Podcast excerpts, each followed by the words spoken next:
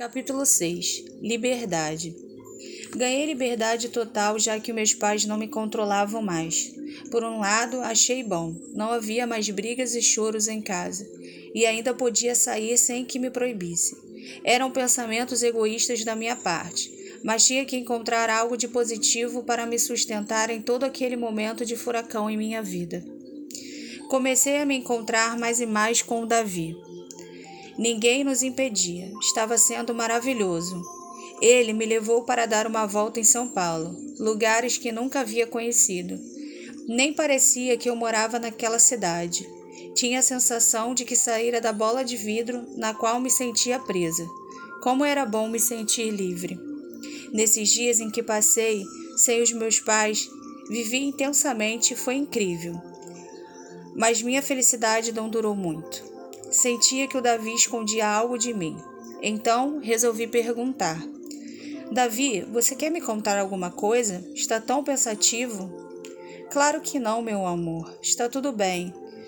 Por favor, não esconda nada de mim, mesmo que seja algo ruim. Ele não me falou nada, porém eu sabia que existia algo e iria descobrir. No dia seguinte aconteceria a festa de aniversário de uma amiga nossa em comum. Disse a ele que não poderia ir, no, no entanto, que não se preocupasse, porque não ficaria chateada se ele fosse. Queria pegá-la de surpresa. Não sei, mas estava sentindo algo muito ruim, angustiante. Ele escondia alguma coisa. Então fiz assim: resolvi chegar de surpresa. Só que no final das contas, quem foi pega de surpresa fui eu. Assim que cheguei à festa, fui surpreendida por Davi e Luana no canto do salão se beijando. Meu coração disparou, parecia que ia explodir. Que decepção! Como ele pôde me trair e ainda com a minha maior inimiga? Fiquei paralisado olhando para os dois. Quando Davi, surpreso, me viu, empurrou a Luana e foi correndo em minha direção, dizendo: Mel, não é o que você está pensando. Como toda cena de filme, a resposta foi a mesma. Saí correndo da festa sem dar uma única palavra. Chorava descontroladamente. Não podia suportar tanta tristeza. Não bastasse o sofrimento que estava passando com a separação dos meus pais, ainda ser traída pelo amor da minha vida.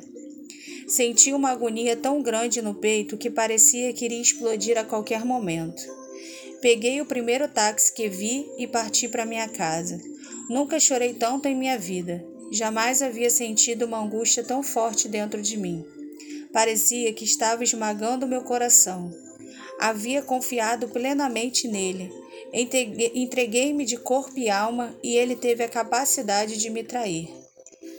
E ainda conseguiu fazer isso de uma forma muito mais dolorosa, ficando com a menina que mais me odiava. Chegando em casa, tranquei-me no quarto e chorei, chorei e chorei até adormecer. Tive um pesadelo terrível em que era abandonada pelos meus pais no meio do nada e chorava em desespero, pedindo para que eles voltassem para partiam sem olhar para trás. Acordei em pânico, não tinha ninguém com quem pudesse dividir aquele momento. No passado, meus pais sempre estiveram ali comigo para me proteger, e agora não mais. Estava me sentindo muito triste, angustiada, sozinha, desprotegida. Enfim, nenhuma palavra descrevia suficientemente a sensação ruim que vivenciava. A separação dos meus pais estava transformando a minha vida por completo. Não me sentia preparada para assumir o controle de tudo. Eles faziam isso muito bem. Eu não sabia o que era sofrer até então.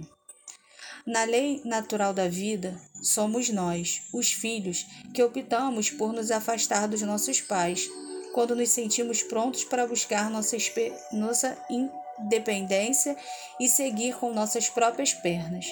Mas comigo ocorreu no contrário. Meus pais se afastaram de mim quando ainda não estavam preparados para nada disso. Eles nunca permitiriam que fosse uma menina independente sempre fizeram questão de fazer tudo por mim.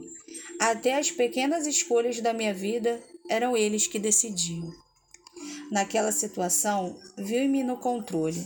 Saí do banco do passageiro e fui jogada na direção. Não tive escolha. pois no momento meus pais decidiram cuidar das suas próprias vidas, como se pudessem pausar a minha. Mas não é assim que funciona. Eu estava ali, viva, e minha vida não podia parar. Costumava acreditava que poderia me cuidar sozinha. Entretanto, naqueles últimos dias percebi que não. Eu só havia feito besteiras em cima de besteiras. Como pude me entregar ao Davi em tão pouco tempo? Sempre consultei a minha mãe em tudo, mas naquela ocasião achei que já era maduro o suficiente para tomar minhas próprias decisões. Naquele momento me vi sozinha, sem mãe, sem pai e sem namorado. Todos haviam me abandonado.